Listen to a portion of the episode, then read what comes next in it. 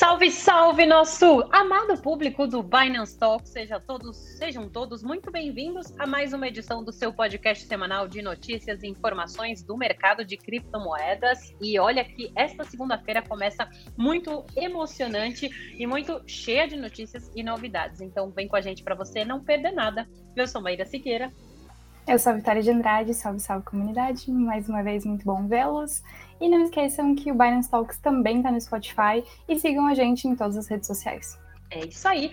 E vamos começar já com a nossa super bombástica manchete do dia. Quem é muito atento e ficou de olho no final de semana já está sabendo. Mas para quem não acompanhou, a gente traz aqui que o ataque, um ataque de 1,7 milhão de dólares aconteceu na OpenSea a empresa disse que foi um caso de phishing, mas a comunidade discorda. Desde o último sábado, agora, dia 19 de fevereiro, um ataque hacker na plataforma OpenSea, que é uma das mais famosas lojas de NFT do ecossistema de criptomoedas, tem lesado milhares de clientes. O criminoso já teria conseguido obter mais de 600 Ethers, o que equivale a cerca de 1,7 milhão de dólares. Os usuários relataram que os ativos digitais, incluindo NFTs das coleções Cool Cats e Doodle, foram roubados.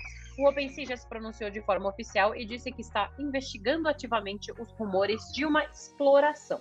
O cofundador e CEO Devin Finzer disse no Twitter que a exploração provavelmente não achou uma falha na plataforma, mas sim foi feita por phishing, as pessoas podem ter recebido e-mails com aparência oficial que enganaram, enganaram essas pessoas para fazerem a transferência, para moverem os seus NFTs, as suas NFTs para a carteira de outra pessoa. A gente sabe que phishing é um caso muito, muito, muito comum, um dos golpes mais comuns que a gente vê é, na internet como um todo, né, na rede como um todo. Vale ficar muito de olho. A gente já comentou aqui em outro episódio, tem que realmente ficar muito atento com a segurança no mercado de criptomoedas. E aí, foi um caso, Vitória, de phishing ou foi um caso de falha na plataforma? Eu não prefiro especular aqui, mas eu já ia checar meu e-mail, ver se tem algo ali que não é confiável e ativar Two-Factor Authentication, ativar todas as autenticações possíveis para me proteger disso, porque eu sou meio noiada. Tem que ser também, né? Dinheiro, importante. Exato. E agora a Mastercard vai oferecer consultoria sobre criptomoeda, NFT e Open Finance para ajudar bancos e comerciantes a adotarem ativos digitais como criptomoedas e NFTs mais facilmente, a Mastercard vai expandir seus serviços de consultoria. A empresa quer contar, contratar 500 recém-formados de jovens profissionais para facilitar os novos programas. Eles terão a missão de auxiliar empresas e bancos a entenderem a evolução dos ativos digitais e do cenário financeiro atual.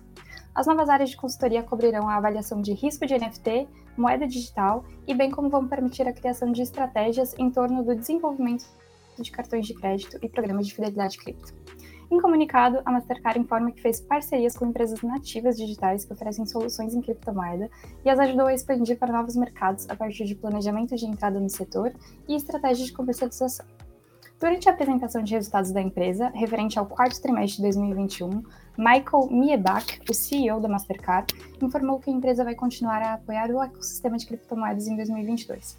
Ele anunciou ainda uma parceria com a Coinbase para permitir a compra direta de NFTs sem precisar adquirir Ethereum ou ter uma carteira digital. É importante notar que a Coinbase ainda não anunciou o lançamento do seu mercado de NFT. O pessoal da Mastercard está empenhado, né? Em facilitar os clientes no mundo cripto, impressionante. É não é a primeira vez que a gente fala deles aqui. É mais, um, um, mais uma etapa, né? Mais um passo aí no que a gente fala da, de massificação da adoção. Várias empresas da área financeira, sejam fintech, sejam gigantes como a Mastercard, estão abraçando, estão entrando no mercado cripto. E isso é um movimento que é bastante interessante. Agora a gente traz a nossa terceira notícia entrando um pouquinho no mundo dos esportes, porque um time de futebol americano pode ser adquirido por uma DAO. É ninguém menos do que o Denver Broncos. Quem gosta de NFL, quem gosta de futebol americano, conhece muito bem, equipe bastante tradicional da Liga de, eh, de Futebol Americano dos Estados Unidos, né, a NFL. E esse time está à venda. Uma DAO, uma organização autônoma descentralizada, pode ser a próxima proprietária do clube. Segundo a ESPN, que todo mundo conhece também, um, um, um canal de televisão esportivo, estima que a equipe seja vendida por 4 bilhões de dólares seria o valor necessário uh, para essa DAO arrecadar, então desembolsar para essa compra. Esse esforço está sendo liderado por Sean O'Brien, que é um veterano de 10 anos do departamento jurídico da Cisco System, e ele disse que a DAO vai ser lançada essa semana. Segundo ele, a organização também se incorporaria como cooperativa e os participantes teriam uma participação paralela nela. O Denver Broncos é administrado por um fundo desde que seu proprietário, Pat Bowling, morreu em 2017 e a NFL sinalizou que gostaria de um acordo fechado até o início da temporada deste ano, da temporada de 2022, mas no caso da NFL, o início da temporada é em setembro.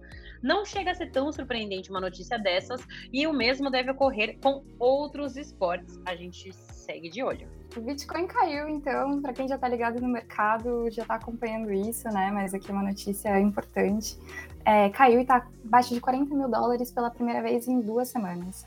Então, na manhã da sexta-feira, dia 18, o Bitcoin caiu e ficou abaixo dos 40, 40 mil dólares pela primeira vez, diminuindo as esperanças de alguns traders que acreditavam na recuperação da moeda. O BTC já havia desvalorizado 7,3% na quinta-feira, dia 17, a perda mais acentuada em quatro semanas. O índice, o índice Dow Jones Industrial Average, que é um índice de ativos né, fiduciários, também teve seu pior dia em 2022. Um declínio modesto durante a manhã levou o BTC a 39.700 dólares. O preço rapidamente se recuperou para 40.700 dólares e depois ficou abaixo de 40 mil dólares novamente. No momento da redação deste texto, deste texto o ativo é negociado a 40.173 dólares. Analistas citaram que a tensão na Ucrânia influencia o sentimento no setor. Já os traders do mercado tradicional estão contando com a possibilidade de o Federal Reserve estipular ações agressivas neste ano para apertar as condições monetárias e conter a inflação.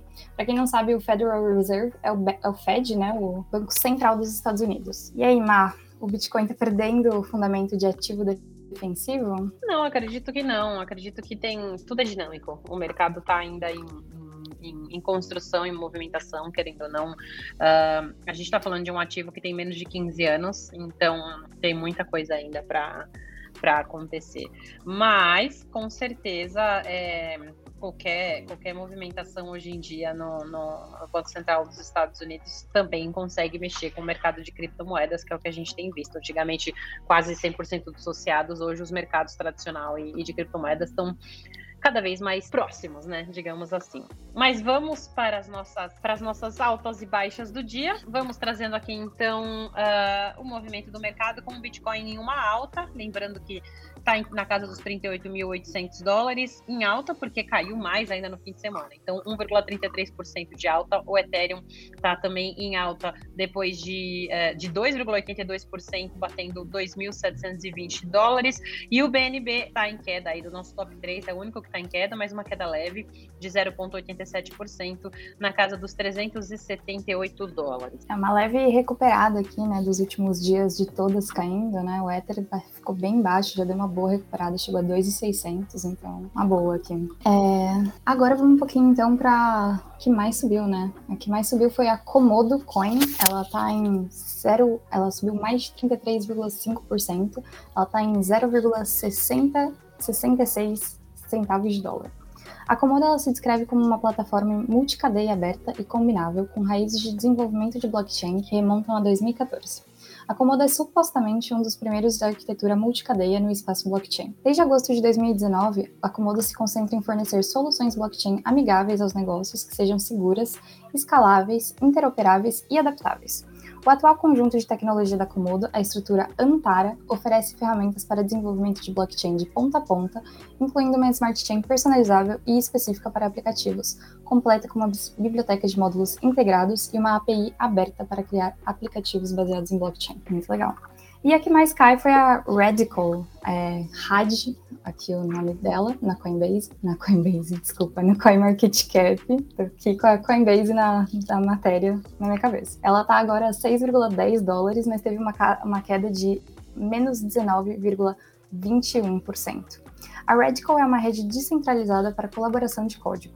A missão do projeto é desenvolver uma infraestrutura resiliente para comunidades de código aberto que seja segura, soberana e exclusivamente construída em protocolos abertos não em plataformas. Os protocolos da Radical permitem que os desenvolvedores colaborem no código sem depender de intermediários confiáveis. Sua rede ponta a ponta é complementada por um sistema de contrato inteligente Ethereum que permite nobres globais, organizações descentralizadas e protocolos que ajudam os mantenedores a sustentar seu trabalho de código aberto. Com o Ethereum, a Radical está aproveitando o poder do Ethereum e do DeFi para permitir que os desenvolvedores realmente possuam sua infraestrutura de colaboração.